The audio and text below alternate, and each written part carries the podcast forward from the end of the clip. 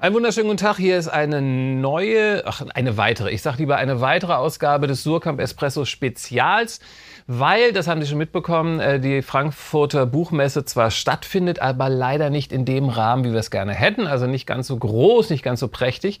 Aber wir wollen natürlich weiterhin die Bücher Ihnen hier antragen, die uns sehr am Herzen liegen.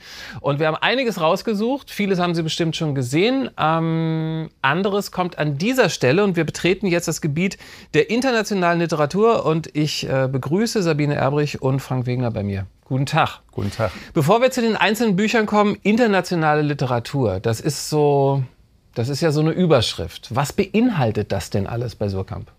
Das sind bei uns äh, Literaturen in Übersetzung. Ähm, Weltliteratur ist ein beladener Begriff, aber eigentlich ähm, ist das das, was wir zu tun versuchen, worum wir uns bemühen.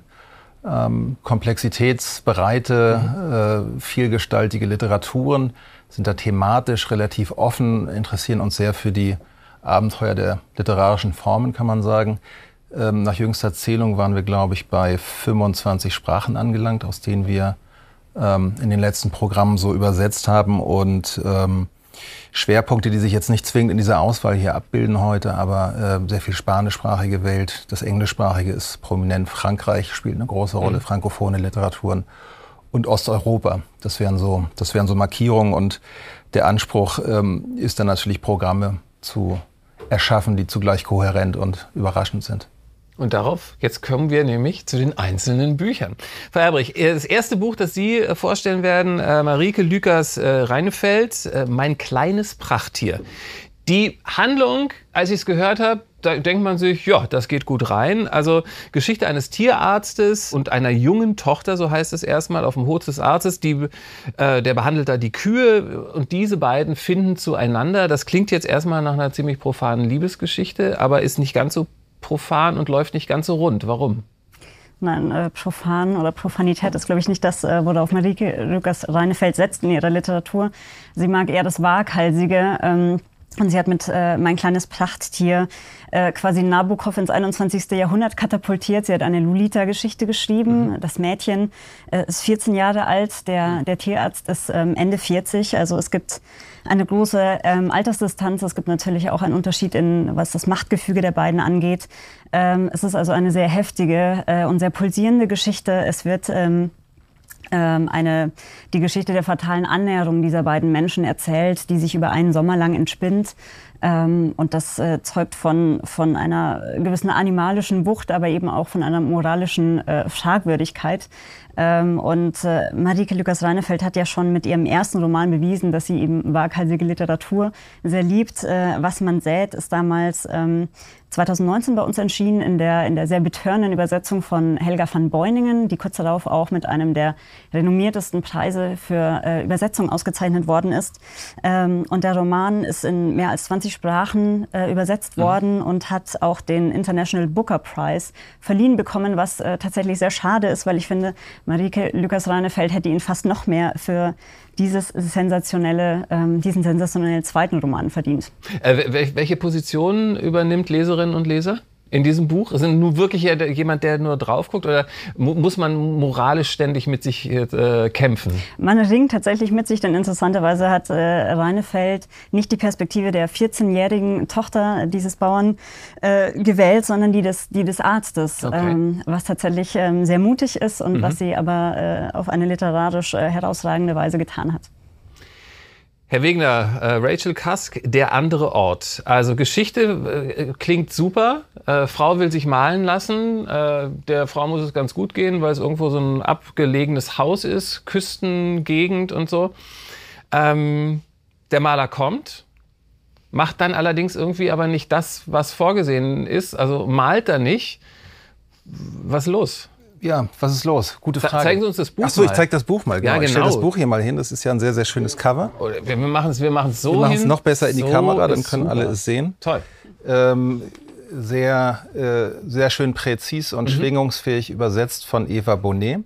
Ähm, ja, was machen die da? Also sie, sie erhofft sich äh, eine Art Erlösung vielleicht, ja, äh, dass er sie male, dass er das Geheimnis ihres Lebens und der Landschaft, in der sie da wohnt, in dieser Küstenregion lüftet und er verweigert sich dem aber und führt sie so ein bisschen vor in ihrer, in ihrer Bedürftigkeit. Also er fraternisiert mit ihrem, mit ihrem Mann, der eigentlich äh, sogar keine äh, artistischen Affinitäten zu haben scheint. Mhm. Und äh, irgendwie hat man den Eindruck, er macht sich auch so ein bisschen an die Tochter ran, äh, die, die quasi in der Blüte ihrer Jugend äh, steht, was auch ihr, der, äh, der, dieser Frau, der Erzählerin, die Autorin ist, äh, mhm. nicht entgeht. Und daraus entsteht eine Gemengelage und ein atmosphärisch hochentzündliches Kammerspiel.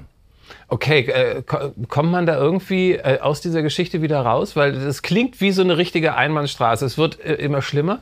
Die Hoffnung wird nicht preisgegeben, aber ich, ich kann das ja. natürlich nicht spoilern. Also okay. äh, die eine aber Person wenn, kommt wenn nicht so sagen, gut heraus und die andere, nein, aber das, das, äh, aber es ist, es ist in der Tat, da sind auf ziemlich, ziemlich heftig ambivalente Weise aufeinander bezogen und mhm. äh, ob das, ob das Ende eine Art Erlösung darstellt, das sei dahingestellt, aber, ähm, aber äh, die, die Hoffnung die Hoffnung scheint auch bis zuletzt. Ja. Okay, dann können wir gleich das nächste Buch hinstellen, das vom Cover gleich schon ziemlich genau oder auf jeden Fall so, so in Teilen zeigt, wohin die Reise gehen könnte. In Richtung Krieg nämlich. Ähm, wir sehen da Flugzeuge, wir sehen auch eine Taube da oben, aber da muss man schon genau hingucken. Phil Clay, den Sturm ernten. Wir sind im, oder wir, wir gehen mit dem äh, Autoren in den kolumbianischen Dschungel, allerdings nicht allein. Es gibt vier äh, Menschen, die wir dort begleiten. Ähm, einer Mitglied der US Special Forces, dann ein, was habe ich mir aufgeschrieben, Journalistin, Patriot und Ge Ge wie heißen die? Ge pa Guerilla. Paramilitär kann man pa Paramilitär, ja. wenn man das Wort nicht aussprechen kann. Ja. Genau. Ähm, wie, wie ist die Szenerie, in die wir da geworfen werden? Düster. Also im Grunde ist es richtig, das ist der Ort, aber, aber äh, zugleich sind Afghanistan, Jemen, das sind auch Schauplätze dieses Romans. Mhm. Und es ist ein Ort, an den, an, den, äh, an den gelangen diese vier Menschen, die, deren Wege sich zum Teil überkreuzen, überlagern, äh, die zum Teil einfach äh, Teil ein und derselben eben düsteren Gemengelage sind. Und das ist, das ist, ähm, das ist ein ziemlich herber Abgesang auf, auf äh, also klar, zum einen äh, so eine Art groß äh, groß imperialistisches äh, politisches Streben irgendwelcher mhm. Großmächte zum anderen. Zum anderen ist es eine sehr, sehr elementare Geschichte, äh, eigentlich über die Unmöglichkeit, Frieden zu finden, ja, in, in mhm. einer Welt, die für Frieden nicht geschaffen scheint. Das klingt jetzt sehr naiv, das so elementar zu formulieren. Im Original heißt das Buch Missionaries. Ja, mhm. also das sind die, das sind die, also die Missionare, das ist zugleich so eine religiös aufgeladene Mission. Wir haben hier für den Titel das das, Bibel, das Bibelwort aus mhm. äh, Hosea 8, Vers 7.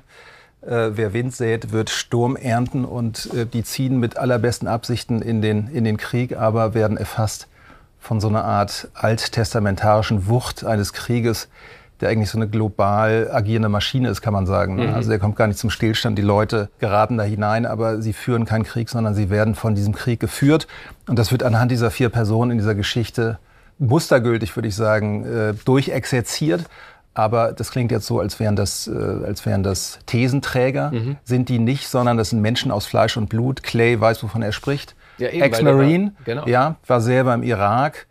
Äh, und hier in seinem Romandebüt, äh, also da fließt sehr, sehr viel, also natürlich ist es ein Werk der Fiktion, aber es, es, es fließt hier sehr viel grausame Wirklichkeitserfahrung mit ein. Mhm. Übersetzt hat das Ganze Hannes Meyer, der Clays muskulöse Prosa sehr schön kräftig und mitreißend ins Deutsche übertragen hat. Ähm, sehr, sehr viel mehr Fiktion ist in Ihrem nächsten Buch, Herr Erbricht, dran. Weiße Nacht heißt das. Äh, helfen Sie mir nochmal bei der Aussprache der Autorin. Pessoa.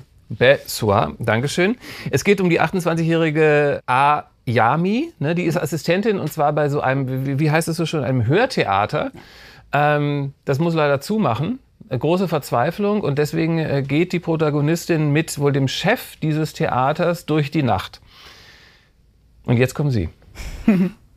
ja, wichtig ist äh, zu sagen, dass wir uns in Seoul befinden. Mhm. Ähm, Vielleicht kann man äh, kurz noch einen, äh, einen Exkurs äh, zur Autorin machen. Und zwar hat äh, Pessoa also es ist äh, erstaunlich, dass sie, dass sie noch nicht ins Deutsche übersetzt worden ist, weil äh, sie nicht nur Writer in Residence in Zürich war vor kurzem, sondern eben seit vielen Jahren zwischen Berlin und Seoul sich hin und her bewegt. Mhm. Sie lebt in beiden Städten.